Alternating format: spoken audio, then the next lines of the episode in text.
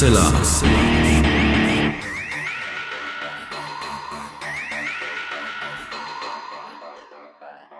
Hallo und herzlich willkommen zum 312. Mal bei Hoaxilla, dem skeptischen Podcast. Wie immer bei mir die wunderbare Hoax Mistress Alexa. Halli, hallo ihr da draußen. Herzlich willkommen zu einer neuen Folge von Hoaxilla. Und bei mir ist natürlich wie immer zum Glück der wunderbare Alexander Hoaxmaster.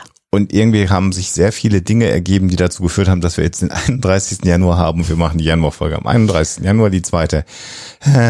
Aber irgendwie hat es ja auch so was Traditionelles. Äh, ja. Und wir arbeiten an einer Verstetigung. Egal.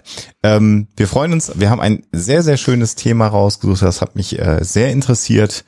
Und ich sage jetzt schon mal vorab, die Folge ist eigentlich sowas von 2013. Äh, aber dazu später mehr, denn Alexa hat natürlich auch heute wieder eine Geschichte für euch rausgesucht.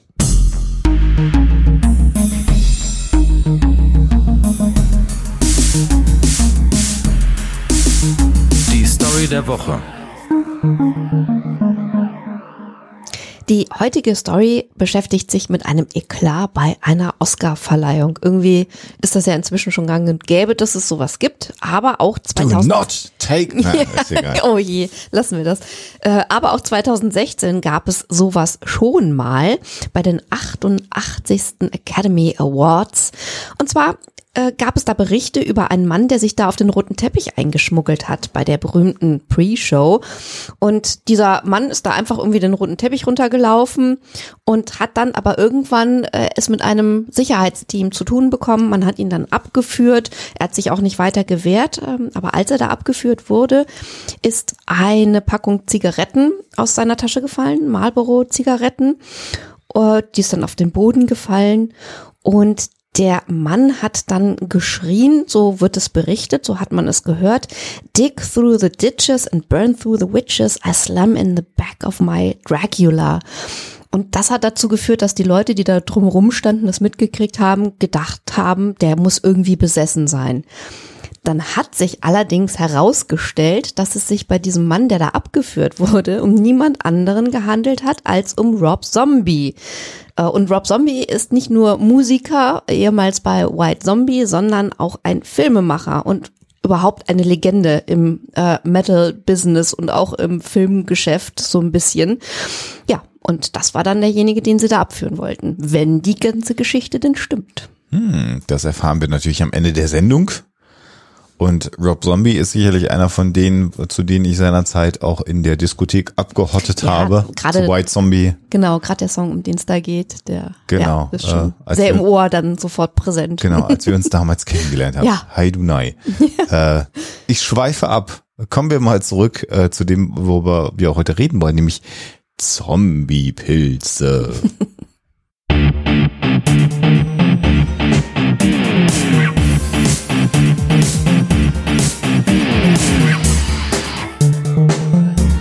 Thema der Woche. Ja, äh, heute wollen wir reden über Ophiocordyceps unilateralis. Äh, klingt jetzt ein bisschen hochgestochen und wir könnten auch sagen, wir wollen ein bisschen über Cordyceps im Allgemeinen reden oder aber eben über Zombiepilze. äh, und wenn man so ein bisschen die das Medien... Das wäre dann die Clickbait-Version. Die Clickbait-Version, genau. Also wenn man so ein bisschen die sozialen äh, Netzwerke ähm, verfolgt und die Medien verfolgt, dann ist gerade dieser Zombie-Pilz ein Thema. Warum ist er ein Thema?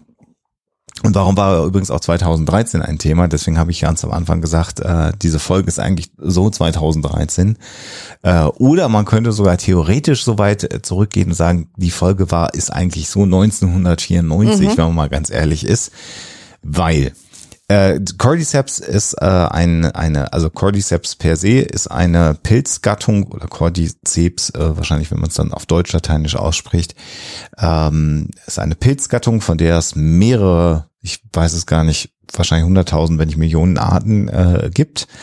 Und Bekanntheit hat äh, äh, dieser bestimmte oder Cordyceps als Pilz die Art die Art mhm. bekommen, als 2013 in einem Computerspiel, nämlich in dem Spiel The Last of Us, diese Pilzart dafür zuständig war, dass plötzlich aus Menschen ja im Grunde genommen Zombies werden und damit äh, letztendlich ja eine Zombie-Apokalypse stattfindet. In dem Spiel geht es dann wirklich um die letzten Menschen, die noch nicht von diesem Pilz befallen sind. Ähm, und das ist ein absolutes Endzeit-Szenario. Das Spiel war sehr gut geschrieben, war sehr erfolgreich und jetzt gerade aktuell ist eine Serie auf dem Streaming-Kanal HBO entstanden und wird ausgestrahlt, die sozusagen die Geschichte des Spiels nochmal äh, ja, zur Handlung nimmt und ein bisschen erweitert das Spiel natürlich, wie das immer so ist bei Serien. Und da geht es um diese Pilzart. Und wir wollten uns das mal anschauen, nämlich die Frage, so wie es im Spiel dargestellt wird, kann so ein Pilz äh, Menschen befallen und dann letztendlich Menschen ihrem freien Willen berauben? Äh, und wie kommt man überhaupt auf die Idee, dass das gehen könnte? Also schön sind äh, Zombie-Szenarien immer dann, wenn sie einen wahren Kern mhm. haben. Also man hat jetzt äh, in den letzten Jahren wiederholt festgestellt, man muss nicht unbedingt einen entweder mutiertes oder absichtlich verändertes Virus hernehmen, äh, die, um äh, Zombie-Apokalypsen, genau wie, genau wie bei Resident Evil zum Beispiel, um äh, Zombie-Apokalypsen als ähm, Szenario darzustellen. Äh, wir haben es ja ähm, auch in der Vergangenheit im Bereich der Fiction öfter mal äh, erlebt, dass zum Beispiel Tollwut äh, daherhalten musste. Und auch bei Tollwut haben wir theoretisch erstmal einen, einen wahren Kern der Geschichte ähm, so wie sich die Symptome äh, von, von Tollwut lesen in der populär ähm, oder in der Popkultur, sagen wir mal mhm. so, äh, denkt man schon, das könnte ganz gut passen. Wobei, wenn du da einen Virologen befragst oder eine Virologin befragst äh, zum tatsächlichen wissenschaftlichen Hintergrund, es sehr, sehr schnell darum geht, ähm, das wäre wahnsinnig schwer für andere, seien es nun Tiere oder gar Menschen, dann weitere Leute zu infizieren in einer Rate und Geschwindigkeit, in der es für eine Zombie-Apokalypse dann äh, richtig wäre, weil Leute, die darunter leiden, äh, die eben diese Erkrankung haben, viel zu geschwächt sind, um dann als, als rasende, tollwütige Wesen durch die Gegend zu rennen und dann andere zu infizieren. Ähm, wir haben uns ja schon öfter mit ähm, ähnlichen Szenarien beschäftigt. Es gibt andere Hoaxilla-Folgen, wo wir auch über Zombie-Apokalypsen gesprochen haben und es gibt sogar legendäre Crossovers mit anderen Podcastern.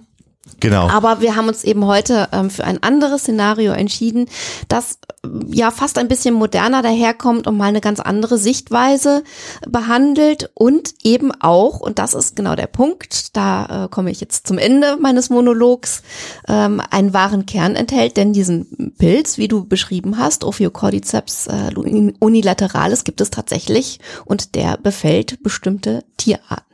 Und in der ersten Folge, die wir gemacht haben, 2010 zum Thema Zombies, da war es ja noch im Grunde genommen, dass wir uns mit der Voodoo-Religion beschäftigt haben, also quasi der magischen äh, Erschaffung von Zombies. Ähm, da kann man ja nochmal reinhören, das war Folge 26 seinerzeit.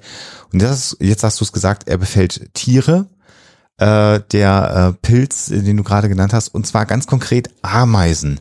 Und das ist eine Geschichte, ähm, da lohnt es sich, sich das mal etwas genauer anzuschauen. Denn wenn man jetzt so gerade durch die Gazetten surft oder blättert, um es mal so salopp zu formulieren, da gibt es sehr, sehr viele Geschichten rund um dieses Thema, dieses dieses äh, Cordyceps-Pilzes, ähm, der äh, Ameisen befällt. Und wenn man da so durchliest, da gibt es dann also Geschichten von, der befällt ganze äh, Ameisenkolonien, der geht in den Bau rein und was es da alles so für äh, Erzählungen gibt.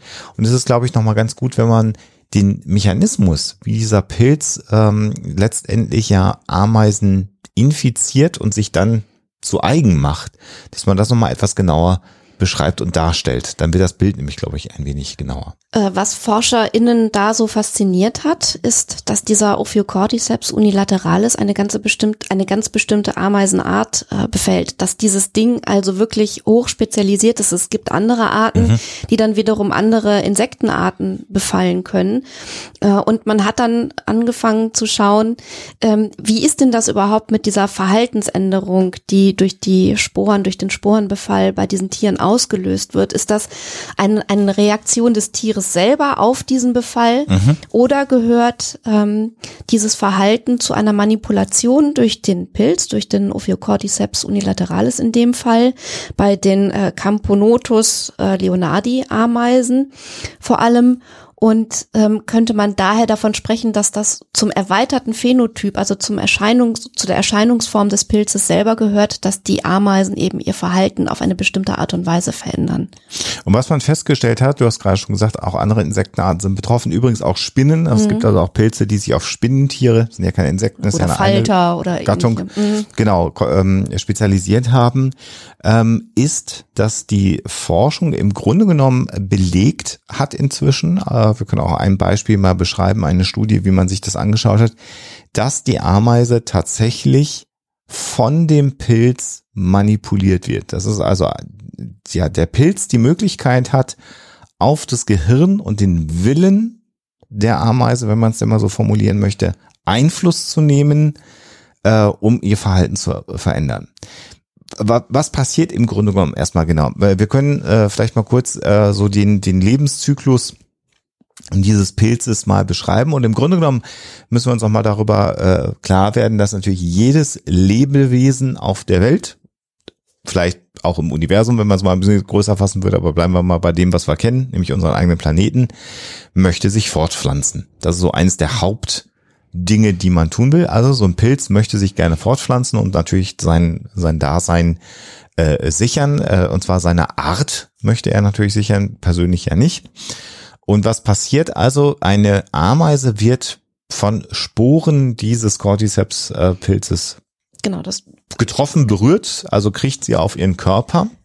Und da beginnt die erste Spezialisierung schon. Der Pilz ist dann in der Lage, durch bestimmte Enzyme und andere Mechanismen in den Körper der Ameise einzudringen. Warum ist das wichtig? Äh, Ameisen sind äußerst reinliche Tiere und auch gerade so in äh, Ameisenkolonien wird darauf geachtet, dass Ameisen keine Parasiten auf sich tragen und diese auch mit in ihre Völker hineintragen. Deswegen ist es also wichtig, dass der Pilz in einem allerersten Schritt erstmal in die Ameise eindringt, damit er dann durch Putzen äh, nicht los äh, also damit sie ihn nicht los wird äh, äh, beim Putzen. Und dann gibt es so eine gewisse Inkubationszeit und dann beginnt tatsächlich dann äh, der Pilz, der sich ja durch den ganzen Körper der Ameise zieht und dann auch letztlich das Gehirn der Ameise erreicht, dass der Pilz beginnt, äh, Einfluss auf das Verhalten der Ameise zu nehmen. Äh, und dann zeigt sie plötzlich ein Verhalten, was ein wenig ungewöhnlich ist. Das würde sie nämlich sonst nicht machen. Es geht ja auch schließlich darum, eben wie du beschrieben hast, dass äh, der Pilz sich ausbreiten kann und er braucht dafür einen bestimmten äh, ja, Lebensraum, in dem er eben äh, gut wachsen kann und die besten Bedingungen findet. Und äh, Forscherinnen und Forscher haben überprüft, in was für einem Gebiet das der Fall ist. Also nochmal, das spielt sich alles im tropischen Regenwald ab, was wir gerade beschreiben mhm. bei diesen Ameisen. Mhm, und ähm, die ähm, besten Bedingungen, wo also die Parasite Fitness, so wie es in der Forschung beschrieben wird, am höchsten ist, äh, befindet sich eben 25 Zentimeter über dem Boden bei 25 20 bis 30 Grad und bei 94 bis 95 Prozent Luftfeuchtigkeit. Und genau in solche Gebiete krabbelt die Ameise und beißt sich dann, so hat es die Forschung gezeigt, an Blättern oder Stämmen, Stängeln fest und bleibt dann dort, äh, bis sie verstirbt. Und nach einer gewissen Zeit sieht man eben auch, wie ein Fruchtkörper aus einer bestimmten Stelle des Hinterkopfs herauswächst. Der kann dann eine sehr, sehr äh, umfangreiche Länge annehmen, auch äh, länger als die Ameise selber sein. Und wenn es dann ähm, soweit ist, platzt eben dieser Fruchtkörper und die Sporen breiten sich so in einem Quadratmeter ähm, aus ungefähr. Und das wird dann eben die Zone, wo die Infektionsmöglichkeit für Tiere, die da vorbeilaufen, also für Ameisen, die da vorbeilaufen, am höchsten ist. Genau, dieser, dieser Fruchtstamm mit den Sporen, der da rauskommt, jetzt kann man sich fast ein bisschen vorstellen wie so ein leicht gebogener äh, Berliner Fernsehturm. Also wirklich so ein langer, langer Stab, der so ein bisschen sich natürlich, je nachdem, wie, wo das Licht auch sich äh, befindet, so ein bisschen schlängelt und dann am Ende gibt's eben so einen runden, äh, fast ballförmigen äh, Fruchtkörper, wo die Sporen drin sind. Und ähm, was sehr interessant äh, ist, Alex hat schon gesagt, der, die, die Ameise beißt sich fest. Und in einem äh, einer Studie wird dann das letztendlich so beschrieben, dass in dem Moment, wo die, wo die Beißwerkzeuge sich verklemmt haben und ähm, sozusagen ähm, sich im Blatt oder im Hölzchen festgebissen haben, der Pilz dann dafür sorgt, dass diese Muskeln sich nicht mehr lösen können. Also die Ameise wird willentlich Und da weiß die Wissenschaft ehrlich gesagt noch nicht so ganz genau, wie der Pilz das macht. Geht sie aber dahin, beißt sich fest, dann sorgt der Pilz dafür, dass sie nicht mehr loslassen kann, dann stirbt die Ameise. Und ähm, was dann auch noch besonders perfide ist, dass ja durch ähm, äh, also dieses Ausformen des Fruchtkörpers, die dafür notwendigen Ressourcen, holt der Pilz sich dann von der Ameise. Ja, also die der wird aufgefressen genau, als- sozusagen vom als, Pilz. Als Host wird diese Ameise ja erstmal Lebensumfeld, in dem sich diese Hyphen, diese ähm, Pilzfäden bilden können, die durchziehen dann irgendwann den ganzen Körper. Äh, und dieser Host wird komplett umgewandelt und übernommen. Man hat auch festgestellt, dass der Panzer der Ameise sowas wie eine schützende Hülle um den äh, Pilz bildet. Ganz praktisch. Und dass die Stellen, die vielleicht ein bisschen schwächer sind, sogar noch verstärkt werden.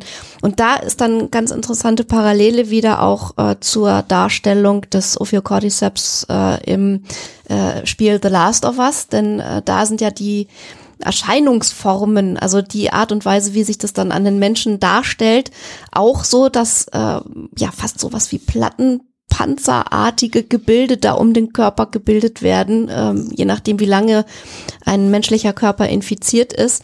Und da haben also sich schon die Spielemacher ganz eindeutig inspirieren lassen. Jetzt ähm, haben wir gerade gesagt 25 Zentimeter und jetzt könnte man sagen, ja, aber das ist, aber macht das dann die Ameise vielleicht nicht selber und was ist denn daran besonders? Und das Spannende dabei ist, wir haben gerade schon gesagt, dass es natürlich sehr viele unterschiedliche Ameisenarten gibt. Entsprechend haben sich die Pilze auch spezialisiert jeweils auf die Ameisenarten. Und jetzt kann man ja auch sagen, Ameisen haben ja auch eine Idee, wie sie dem entgehen können. Es gibt zum Beispiel Ameisenarten, die leben im Grunde genommen eher bewusst äh, in Baumwipfeln, also haben ihre Nester gar nicht am Boden, weil sie sagen, oh, da oben kann uns nichts passieren.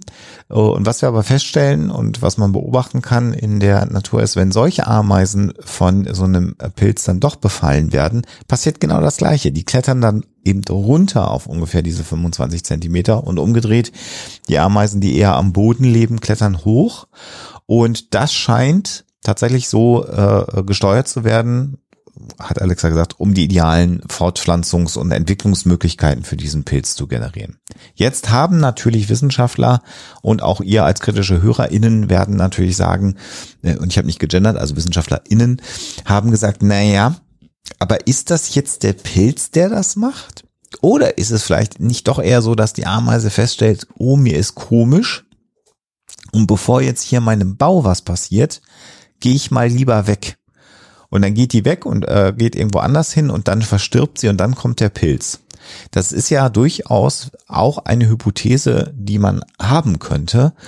Und jetzt wird es so ein bisschen, na, wie soll ich sagen, schwierig, weil man dann jetzt hier Experimente äh, mit lebenden Tieren gemacht Ich hat. habe ein bisschen geschluckt. Aber gut, der Pilz äh, ist ja nun auch nicht gnädig. Also was man getan hat, ist, man hat zwei Ameisenstaaten genommen und hat in dem einen Ameisenstaat äh, Ameisen, die infiziert waren mit einem Cordyceps, in den Bau hineingesetzt.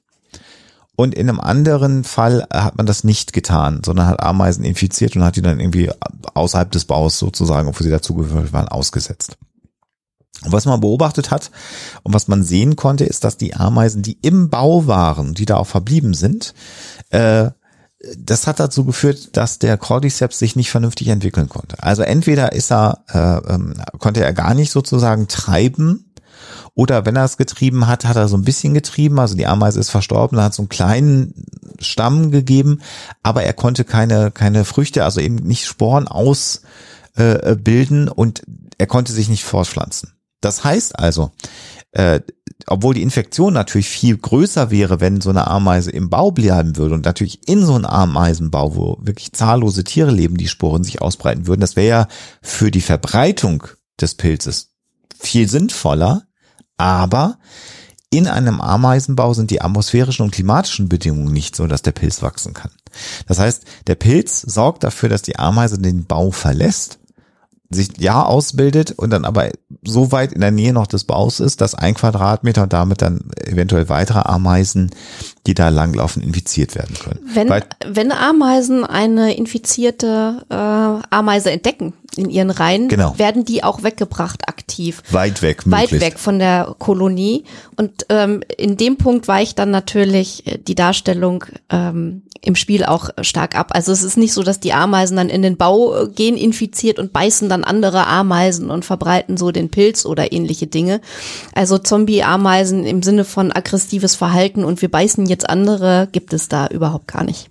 Es gibt weitere Fälle, ähm, wo man dann feststellt, dass so ein Verhalten veränderndes äh, äh, Element äh, der Pilze vorhanden ist. Es gibt Insekten, die springen dann, weil der Pilz das benötigt, um sich fortzupflanzen, in, ins Wasser zum Beispiel. Da gibt es Fälle und dann sind Tiere, die gar nicht springen können, die springen ins Wasser, weil das entsprechend die, die beste Verbreitungsmöglichkeit ist. Also hier sehen wir schon, es gibt offensichtlich die Möglichkeit von Pilzen auf Gehirn, Willen, Muskeln, wie auch immer Einfluss zu nehmen und ein Lebewesen dazu zu zwingen, etwas zu tun. Davon haben sich natürlich die Macher des Spiels The Last of Us inspirieren lassen, weil natürlich äh, auch im Spiel der Pilz tatsächlich Cordyceps genannt wird. Er hat dann keinen genauen Namen, so wie den, den wir euch vorhin genannt haben, sondern da geht's dann um eine Gattung. Dann kam der Cordyceps und der hat das mit uns Menschen gemacht. Das heißt, natürlich ist diese Geschichte bekannt und für all diejenigen, die so ein bisschen wie wir schon etwas älter sind und sich dem Science Fiction und dem Mystery Genre schon gewidmet haben. 1994 gab es eine Folge der Serie Akte X, ähm, äh, die auch genau das zum Thema hat. Die Folge hieß Firewalker, äh, ist 94 erschienen, war die neunte Episode der zweiten Staffel von Akte X und auch da war es so, dass ein Pilz letztendlich Menschen infiziert hat. Da war es dann so, dass der Pilz so im Grunde genommen im Bereich der Schilddrüse dann irgendwann so einen Stab ausgebildet äh, hat und dann durchgestochen ist, so ein bisschen wie so ein Alien und dann seine Sporen versprüht hat und auch damit Menschen infiziert hat. Als wir angefangen haben, uns äh, mit dem Thema zu beschäftigen, mit dem Spiel, mit dem Pilz, der da eine Rolle spielt und so, fühlte ich mich sofort an diese Folge erinnert und habe gedacht, ah, da war doch irgendwie sowas ähnliches. Ich wusste es aber nicht mehr ganz genau und als ich dann nachgelesen habe über die Episode Firewalker, war ich doch ein bisschen überrascht, dass es auch darin um einen äh, Cordyceps-Pilz geht. Allerdings haben sie hier natürlich noch typisch Akte X so ein bisschen den äh, Dreh mit reingebracht, dass es sich um etwas äh, Außerweltliches handeln, handeln könnte.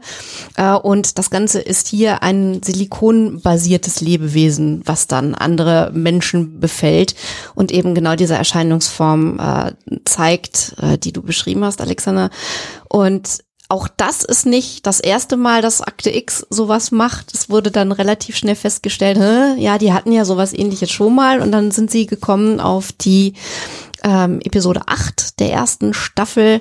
Äh, sie heißt im Englischen Eis und da geht es äh, um eine Forschungsstation, in der ein schreckliches, ja, Ding irgendwie sein Unwesen treibt, auch Leute befällt und äh, ja mehr oder weniger zu Rage-Zombies macht.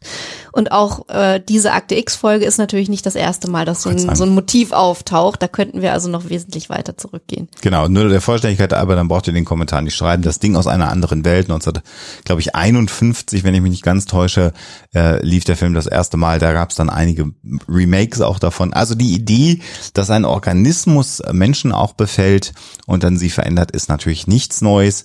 Äh, aber jetzt so die ein bisschen die Kombination des Cordyceps äh, bei The Last of Us äh, mit Blick auf die Ameisen, das war so ein vielleicht ein Stück weit innovativ. Und jetzt kommt natürlich die spannende Frage, die ja jetzt auch gerade wieder durch die äh, Medien und Gazetten geistert. Kann so ein Pilz überhaupt Menschen befallen? Also gäbe es so eine Gefahr? Die Frage habe ich mir als ängstlicher Mensch natürlich auch sofort gestellt und habe äh, ein bisschen herumrecherchiert und ich kann gleich Entwarnung geben für alle Leute, die sich da Sorgen machen. Wir sehr, werden sehr, sehr oft mit Pilzsporen konfrontiert im Alltag und ein gesundes Immunsystem ist zum Glück in der Lage, sowas verknusen zu können und damit umgehen zu können. Ein bisschen anders schaut es jetzt nicht, was den Ophiocordyceps äh, unilaterales natürlich angeht, weil der sehr spezialisiert ist, äh, aus, wenn man äh, Probleme mit dem Immunsystem hat. Ja, also äh, räumen wir es nochmal ein bisschen anders auf. Das Problem, was so ein Cordyceps generell hat, ist, dass er prima Insektentiere befallen kann, dass er Spinnen befallen kann, das ist alles ganz hervorragend. Warum ist es da so besonders einfach? Weil die nicht so warmblütig, um nicht zu sagen heißblütig in unserem Fall, Alexa, sind wie Mhm. wir. Das ist das größte Problem, was wir haben, äh, oder was der Cordyceps hat und der größte Vorteil, den wir haben, äh, dass äh, eben diese Form von Pilzen, mal davon abgesehen, dass der wahrscheinlich eine sehr lange Zeit bräuchte, wenn er uns erstmal befallen könnte, bis er sich auf unser Gehirn spezialisiert hat, ist halt ein bisschen komplexer als ein Insektengehirn, das muss man dann ja auch nochmal sagen. Ähm, aber das funktioniert von der Temperatur nicht. Bei The Last of Us ist es so, dass ja ein Stück weit der Klimawandel da so mit hineingekommen ist. Das heißt also durch die globale Erwärmung, das ist so ein Nebenzweig äh, dieser äh, Geschichte, war dieser Pilz gezwungen, sich an wärmere Temperaturen zu gewöhnen und damit ist ihm sozusagen der Schwung auf den Menschen äh, gelungen. Natürlich ist aber da auch eben diese wahrscheinlich Tausende, Zehntausende, Hunderttausende, vielleicht sogar Millionen Jahre alte Anpassung, die die Cordyceps, die jetzt eine bestimmte Insektenart befallen, äh, auch sehr schnell, also das würde dann selbst beim Klimawandel nicht so schnell gehen bei der Ich finde aber, ich finde aber, dass die wahnsinnig geschickt mit äh, ganz vielen unserer Ängsten Mhm. äh, spielen. Also du hast jetzt den Klimawandel mit reingebracht oder man kann sagen die Klimakatastrophe, die dafür sorgt, dass wir es mit allerlei Kropfzeugs zu tun bekommen, äh, auf das wir gar nicht so gut reagieren können. Und leider ähm, kann man in dem Punkt nicht so ganz Entwarnung geben, weil wir halt nicht genau wissen oder wir, wir können es vermuten, ähm, dass uns die Klimakatastrophe, zum Beispiel das Tauen von Permafrostböden, uns unter Umständen wirklich noch Probleme bereiten wird. Ähm, und wir haben jetzt gerade oder wir sind gerade dabei, immer noch eine Pandemie zu überstehen, die in den letzten Zügen liegt. Ähm, und es steht leider zu befürchten, dass wir es äh, in den nächsten Jahren nochmal mit solchen Szenarien zu tun bekommen könnten. Und ähm, in dem Zusammenhang, das ist jetzt ein ganz bisschen off-topic, äh, habe ich neulich eine Meldung gelesen, nach der ForscherInnen das Zeug, also die Viren zum Beispiel untersuchen wollen, die da in den Permafrostböden auf uns lauern und zudem äh, Proben, äh, zu diesem Zweck Proben entnommen haben und die Dinger halt auch züchten. Und das ging dann so durch die Medien, Forscher züchten äh, Viren aus den Permafrostböden und dann haben natürlich alle Leute darauf reagiert, äh, indem sie gesagt haben, äh, seid ihr denn wahnsinnig, warum macht ihr das und Hilfe, was macht denn die Wissenschaft schon wieder? Aber es ist natürlich sonnenklar und leider kam das in den Artikeln, wenn vor, dann nur ganz weit unten, dass es wichtig ist, da zu forschen und sich damit auseinanderzusetzen und die Dinger zu untersuchen, damit wir dann, wenn es mal so weit ist, dass die uns gefährlich werden können, auch entsprechend äh, darauf vorbereitet sind. Genauso ist es. Und mal jetzt abgesehen von den Pilzen, die uns zu einem Zombie machen könnten oder dann wie jetzt hier beschrieben, insbesondere bei den Ameisen, die Ameisen zu Zombies machen äh, können, äh, ist äh, sind Pilzinfektionen oder Pilzbefall tatsächlich ein Thema, mit dem sich die Weltgesundheitsorganisation äh, beschäftigt äh, seit einiger Zeit. Und tatsächlich am 25. Oktober, das ist jetzt relativ frisch des vergangenen Jahres, also 25. Oktober 2022, man kann das ja wahrscheinlich auch noch in zehn Jahren hören, was wir hier sagen, haben sie eine Liste herausgegeben, äh, über Gefahren von ähm, Krebs, äh, Krebs sag ich schon, Quatsch, Pilzinfektionen. Und da ist es tatsächlich so, äh, dass sie mehrere Kategorien von Pilzen letztendlich identifiziert haben. In drei äh, Gruppen haben sie das getan und weisen eben darauf hin, dass diese Pilze Gefahren darstellen. Jetzt sagen wir vorab, bevor wir das nochmal sagen, Gefahren für Menschen, das hat Alexa gerade ja schon einmal angedeutet, die ich sag mal, im Grunde genommen vulnerabel sind. Also äh, nicht so gut, äh, was ihr Immunsystem angeht. Und da können es dann zum Beispiel Menschen sein, die in, sich in einem Rahmen äh, einer Krebsbehandlung äh, befinden. Oder Menschen, die eine Organtransplantation äh, gerade hinter sich haben und da dann Medikamente nehmen, um die Abschluss, Abschlussungsreaktion des Körpers äh, zu dämpfen. Und auch da ist es dann natürlich so, dass der Körper, das Immunsystem ein bisschen geschwächt ist. Und da sind dann unter Umständen Pilze gefährlich. Und da reden wir jetzt nicht von so einem Fußpilz, äh, sondern tatsächlich von Pilzen, die auch im Körper landen können. Und da gibt es dann eben eine sogenannte Critical Priority Group. Da gibt es dann vier äh, Pilzarten, die darunter fallen. Dann gibt es eine High Priority Group und dann noch eine Medium Priority Group von Pilzen. Insgesamt sind es, glaube ich, zwei, vier, äh, acht, elf und nochmal acht, also 19 Pilzarten, die ja auf der auf der Liste der gefährlichen Pilze stehen der WHO und ein großes Problem von Pilzinfektion oder Pilzbefall, wenn er denn auftritt, ist die Tatsache, dass man die nicht so gut behandeln kann. Also da sind wir dann wieder bei diesem Thema, was auch im Spiel The Last of Us und auch in der Serie thematisiert wird. Es gibt keine Impfung gegen Pilze. Und es gibt auch nicht Antibiotika gegen Pilze. Das funktioniert an der Stelle nicht. Das heißt, so wie wir normalerweise ja äh, Erreger, die äh, wir uns vor Erreger schützen, sagen wir mal so, mit denen unser Immunsystem alleine nicht klarkommt. Diese Mechanismen haben wir nicht so wirklich bei Pilzbefall. Und es gibt natürlich Medikamente gegen Pilze und wenn man ein halbwegs gutes Immunsystem hat und trotzdem hat der Pilz befallen, dann helfen die auch. Aber die haben eben das Problem, dass sie relativ aggressiv sind und auch körpereigene Zellen dann befallen. Das heißt, so weil sich körpereigene Zellen und Pilzzellen gar nicht so unähnlich sind. Das ist ein Riesenproblem, mhm. die Differenzierung. Äh, gut, dass du es nochmal äh, sagst und beschreibst. Und das ist, stellt ein Problem dar. Das heißt, äh, wir müssen schon aufpassen, was Pilze angeht und auch hier dann wieder ähnlich wie bei anderen Erregern, was du gerade gesagt hast, Alexa, auch da zu diesem Schluss kommt die WHO. Wir müssen in dem Bereich forschen.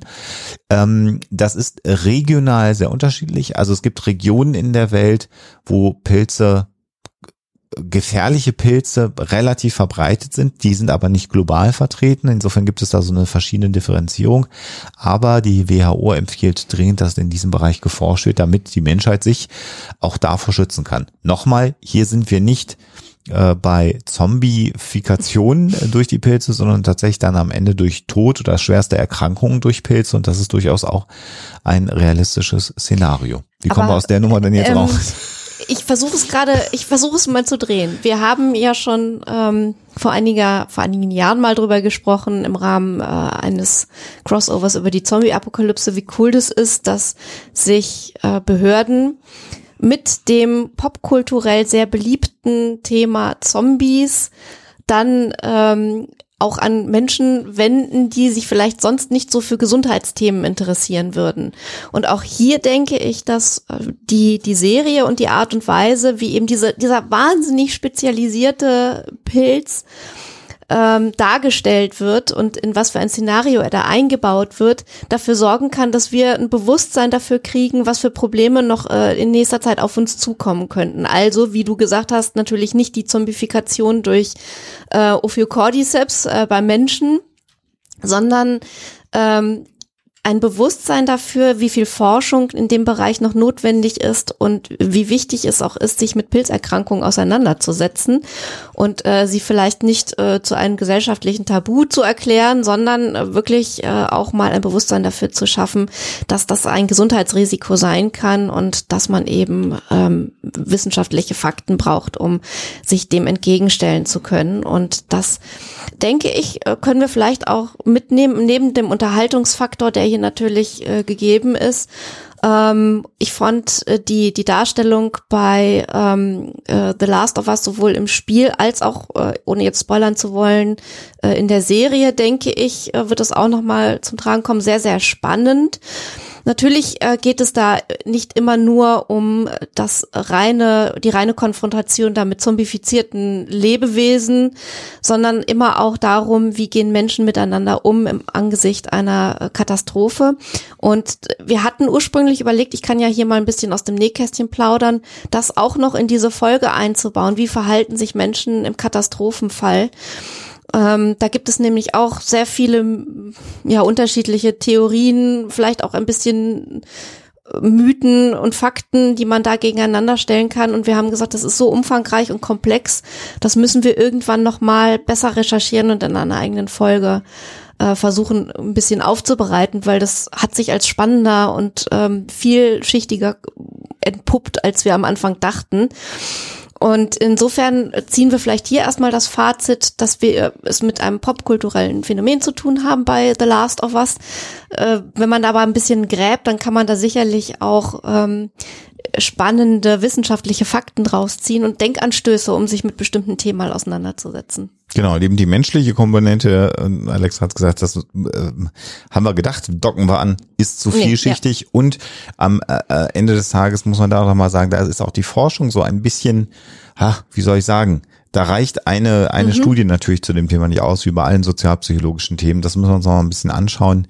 Da kommt aber noch was, das Thema beschäftigt uns noch und vielleicht noch eine Ergänzung, dass man, äh, was man sagen kann, ist, dass in diesem Bereich immer noch recht viel Neues passiert. Also jetzt gerade, ähm, gerade ist natürlich Quatsch, sondern es gab 2014 dann plötzlich auch mal einen Artikel, wo ein ähm, Forscher eine Ameisenkönigin äh, gefunden hat, die komplett mit einem Cordyceps im Grunde genommen äh, bedeckt war. Und da war natürlich die Frage, wie kann eine Königin äh, so mit einem Pilz befallen sein? Nachdem wir ja gerade beschrieben haben, dass im Ameisen also eine Ameisenart ist ja schon spezialisiert, aber dann nochmal die ähm, Königin, die immer, äh, immer nur die Königin zu befallen, das ist halt nochmal ein bisschen nochmal eine Schippe drauf. Schippe drauf. Und wie kann das überhaupt sein, weil die sich ja eigentlich dann äh, im Bau kann der Pilz sich nicht entwickeln. Tatsächlich war diese Ameisenkönigin auch eine, die draußen rumgewandert ist, was diesen Forscher ja auch verwundert hat.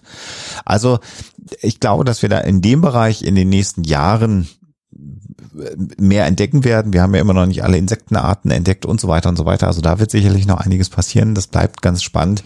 Trotzdem wäre ich jetzt vorsichtig davor zu sagen, dass jetzt die Pilze ähm, die Ameisenkönigin, also es ist halt da an der Stelle nicht klar, es gibt diese eine Ameise, da gibt es dann auch eine Untersuchung zu, aber ob die dann in den Bau gegangen wäre, um ihre, äh, um ihren Staat zu infizieren, das ist halt gar nicht so klar und bewiesen.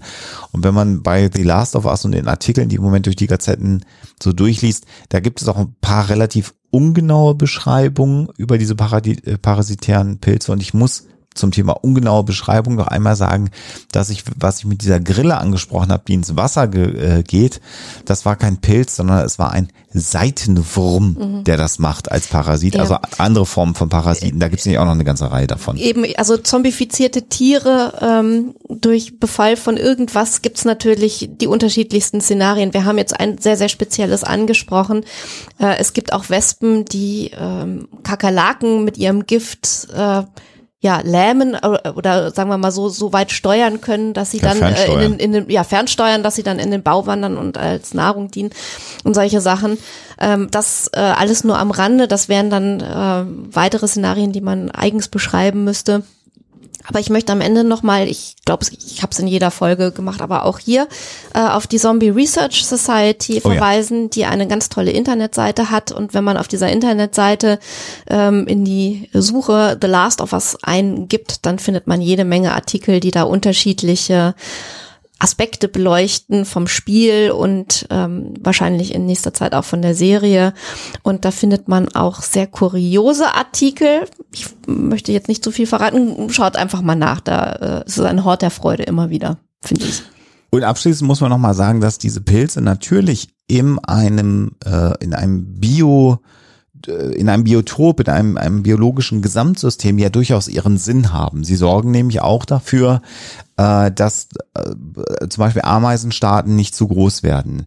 Äh, Pilze, die zum Beispiel Schmetterlingspuppen äh, befallen, sorgen dafür, dass es keine äh, Schmetterlingsexplosionen äh, äh, in einem Jahr gibt, sondern da wird sozusagen das Gleichgewicht äh, aufrechterhalten. Und ein ganz interessanter Aspekt, den ich zum Beispiel gar nicht wusste, ist, dass der Cordyceps äh, bei den Ameisen ältere Tiere befällt, äh, vornehmlich. Und das liegt ganz einfach daran, und das wusste ich nicht, dass die Ameisen, die draußen dann unterwegs sind, außerhalb eines Ameisenbaus, um Nahrung heranzuschaffen, um die äh, Ameisenstraßen äh, sauber zu halten sozusagen äh, und andere Aufgaben außerhalb des Baus zu erledigen, das sind ältere Ameisen. Das heißt, junge äh, Ameisen arbeiten im Bau und sorgen dann für die Pflege des Baus und sind im Bau aktiv. Und wenn sie dann älter werden und im Grunde genommen dann irgendwann auch sterben werden, dann werden sie nach draußen gelassen sozusagen weil in dieser Völkersystematik ähm, der Ameisen dann der Verlust nicht ganz so schlimm ist, weil es eh eine ältere Ameise ist, die eh irgendwann versterben würde. Das ist auch ein ganz interessanter Fakt. Das klingt jetzt ganz grausam. Ja, das klingt nach Altersdiskriminierung. Das kann man jetzt aber, glaube ich, den Ameisen nicht äh, zum Vorwurf nein, nein. machen. Äh, das könnten wir uns zum Vorwurf machen, wenn wir jetzt plötzlich die Älteren der Gesellschaft nach draußen jagen. Die dürfen nicht mehr im Haus bleiben. Soll aber nur heißen, äh, wie da so die Systematik ist. Und das heißt natürlich dann auch entsprechend, dass in der Regel dann ältere Ameisen von Cordyceps-Pilzen befallen werden, deren Lebensspanne eh nicht mehr so groß wird. Wenn das irgendwen tröstet oder wie auch immer, äh, vielleicht tut es das ein bisschen oder auch nicht. Aber hier sehen wir eben auch, wie so ein Pilz natürlich jetzt nicht ein, ein, ein bösartiges, kann der eh nicht, also der hat ja keinen äh, keine Moralvorstellung, sondern der will sich fortpflanzen und sorgt mit seiner Fortpflanzung dafür, dass die Ameisenstaaten nicht zu groß werden und sorgt dann insgesamt wieder für ein äh, Gleichgewicht innerhalb ähm, der, der Bio, Biolandschaft, äh, in, in der dann der Pilz und diese Ameisen existieren. Ist eigentlich ganz spannend und ganz interessant, wie die Natur immer versucht, so ein Gleichgewicht hinzubekommen. Wir als Menschen können das immer Brennspiel mal kaputt machen, solches Gleichgewicht. Das muss man auch mal sagen. Ja, dann haben wir den Zombie-Pilz, glaube ich, ganz gut mal aufbereitet. Äh, ich selber bin aktuell dabei bei meinem ersten Playthrough tatsächlich mal durch The Last of Us. Ähm, ich habe viele Jahre da gar keine Zeit für gehabt und ich hasse ja, wie ihr wisst, eigentlich eher so das Genre des Horrorspiels sowieso und Survival-Horror-Spiele sind für mich jetzt auch nicht so gut. Ich bin auch kein guter Computerspieler oder Konsolenspieler in dem Fall. Aber das Spiel ist schon auch wirklich sehr, sehr gut und mir wird jetzt so langsam bewusst, warum es 2013, was ja jetzt auch nicht gerade eben erst gewesen ist, so einen Impact auf die Spiele-Community hatte, ähm, das ist schon auch ein extrem gutes Spiel, was, was das, was das Schreiben angeht. Also ich glaube, wer auf äh, Spiele steht, die schnell und dynamisch sind und irgendwie, wo es dann wirklich darum geht, einen gewissen sportlichen Aspekt. Wir hatten das in der Killerspiel-Episode bei den Wild Mikes, also äh, sportlich Waffen zu benutzen, da ist es vielleicht nicht das Spiel, weil es eher sehr langsam ist, aber das Scripting ist extrem gut und die Geschichte ist schon sehr spannend und sehr emotional. Und ich glaube, die, die Reaktion auf die Serie, auf die ersten drei Folgen, die jetzt bis dato erschienen sind, sind, glaube ich, auch sehr positiv. Auf jeden Fall, das kann man sagen. Äh, wir fanden das ja auch bisher ganz gut. Ja, damit haben wir mal diesen Zombie-Pilz abgeschlossen und sind mal gespannt, was ihr zu dieser Folge sagt und äh, ob euch dieser Pilz schon untergekommen ist. Also all diejenigen, die spielen oder die Serie kennen, werden natürlich sagen, kennen wir.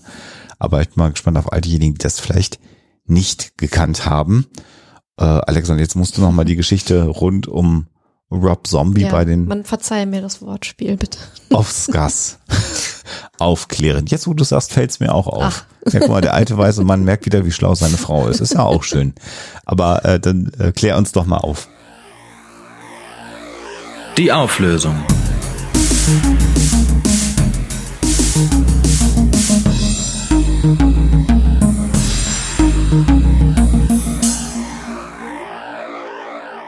Es wäre so schön, wenn die Geschichte wahr wäre, wenn wirklich bei den Oscars 2016 man da irgendwie Rob Zombie vom roten Teppich geschleppt hätte, weil man gedacht hätte, er ist irgendwie ein Eindringling, der sich da illegal Zutritt verschafft hat. Aber die Geschichte ist halt absolut nicht belegt. Es gibt zwar ein Foto, was da durch die Gegend geistert, was aber ähm, so nicht äh, ja echt ist, so wie es dargestellt ist. Das kann man auch auseinandernehmen. Äh, das ist eine Zusammensetzung. Also das Foto, wo Rob Zombie oder der Teil, wo Rob Zombie äh, zu sehen ist, äh, stammt von Wacken 2015 übrigens. Hm. Und äh, insofern, äh, dadurch, dass das auch alles live ist, diese Oscar-Pre-Show-Übertragung äh, vom roten Teppich, das ist ja immer Who are you wearing? Mm. Das berühmte. Mm. Äh, da wäre es sicherlich aufgefallen, wenn es da so ein Eklat gegeben hätte. Und äh, die Seite, die das ähm, berichtet hat, die einzige wohlgemerkt, heaviermetal.net, auch schon wieder sehr schön, ähm, hat halt keine Quellen genannt und das lässt sich auch nicht verifizieren. Und keine andere Seite, kein anderes Medium hat es äh, irgendwie aufgegriffen und als belegt dargestellt. Das heißt also, das wird wohl ja ein Hoax gewesen sein. Mhm. Wer auch immer sich das da ausgedacht hat bei denen, äh, fand das wahrscheinlich irgendwie lustig. Ähm, aber ich fand es halt insofern schön. Das hat äh, für mich auch bedeutet, dass ich mir nochmal das Video angeguckt habe. Äh, denn dass der Song Dracula, aus dem diese Textzeile stammt, die ich äh, zitiert habe, das ist schon ganz cool. Guck mal, Hat ob sich mal da, wieder gelohnt. können wir gucken, ob ich das unten drunter noch als, als Ja. YouTube-Video, Ja, mach irgendwie das gibt, mal. mal äh, verlinken kann. Und dann mache ich noch dieses Wortspiel, zumindest bei dieser Oscar-Veranstaltung, kein Zombie. Oh. Oh. Ja, damit sind wir am Ende der 312. Episode. Äh, es ist Zeit, mal wieder äh, Danke zu sagen. Abrechnung des Januars mache ich dann im Februar. Mal gucken, wie sich da so die Unterstützungszahlungen und äh, vor allen Dingen auch die, die Anzahl der Unterstützenden verändert hat. Sieht alles nach wie vor sehr, sehr gut aus. Wir sind sehr, sehr glücklich ähm, darüber. Und wir können jetzt heute hier schon ankündigen, dass es ein neues Format geben könnte bei den Wild Mikes.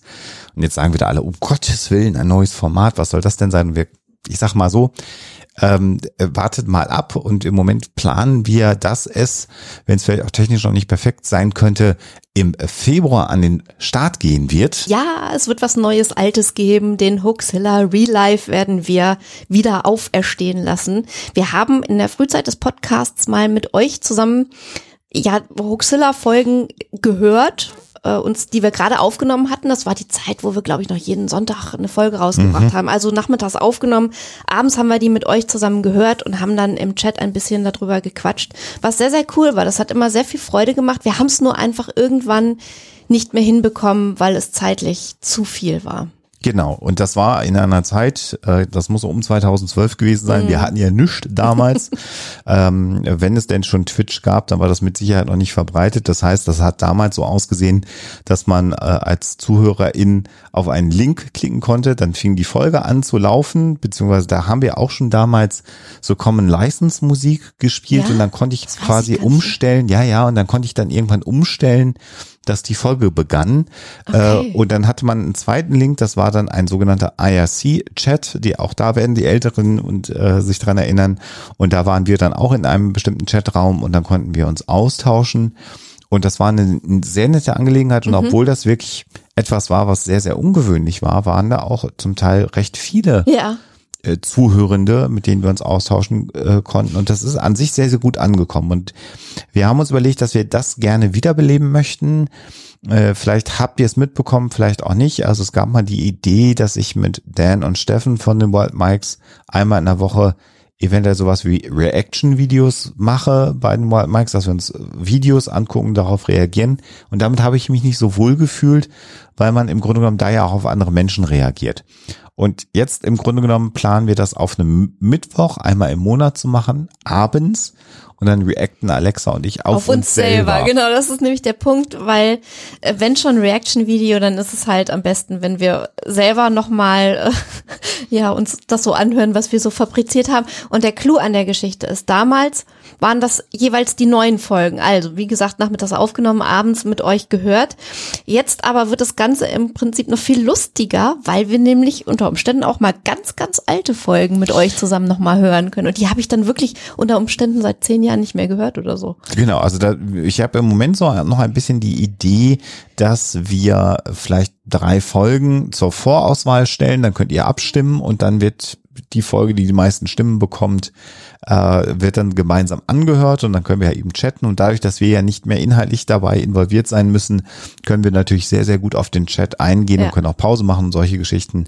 Und das ist so ein wenig äh, vielleicht eine Option, das haben wir jetzt gelernt, dass das über Twitch geht, wirklich wieder mit der, mit der Hoaxilla Kern-Community, also all diejenigen, die sagen, ich bin ein riesen Hoaxilla-Fan und Wildmikes und alles, was da so stattfindet, ist ganz nett.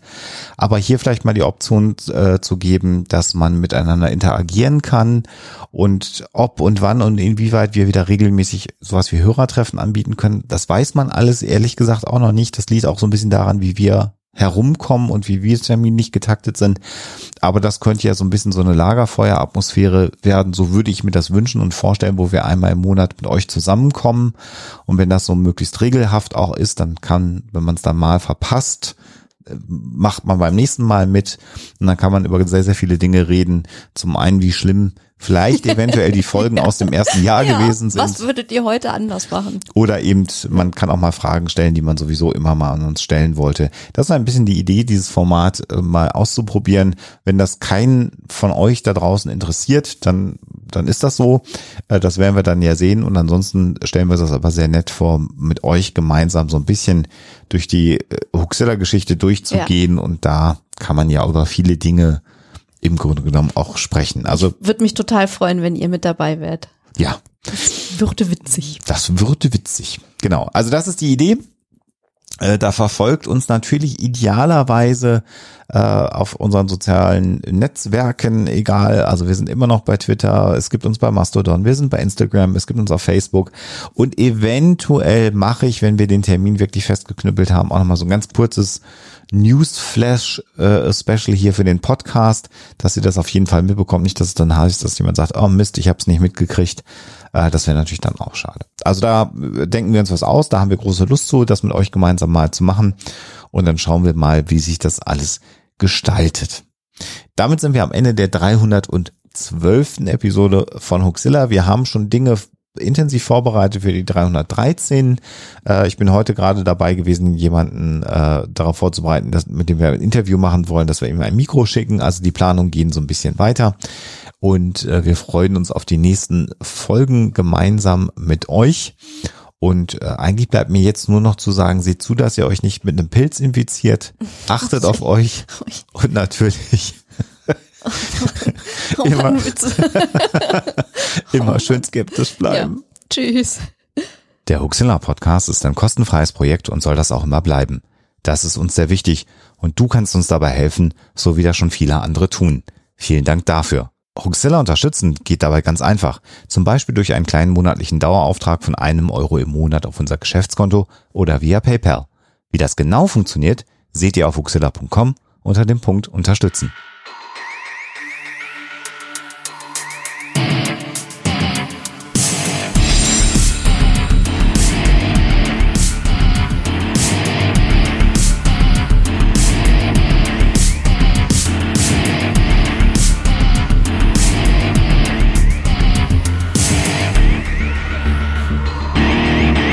Schickt Fragen, Anmerkungen oder Feedback an info@huxilla.de.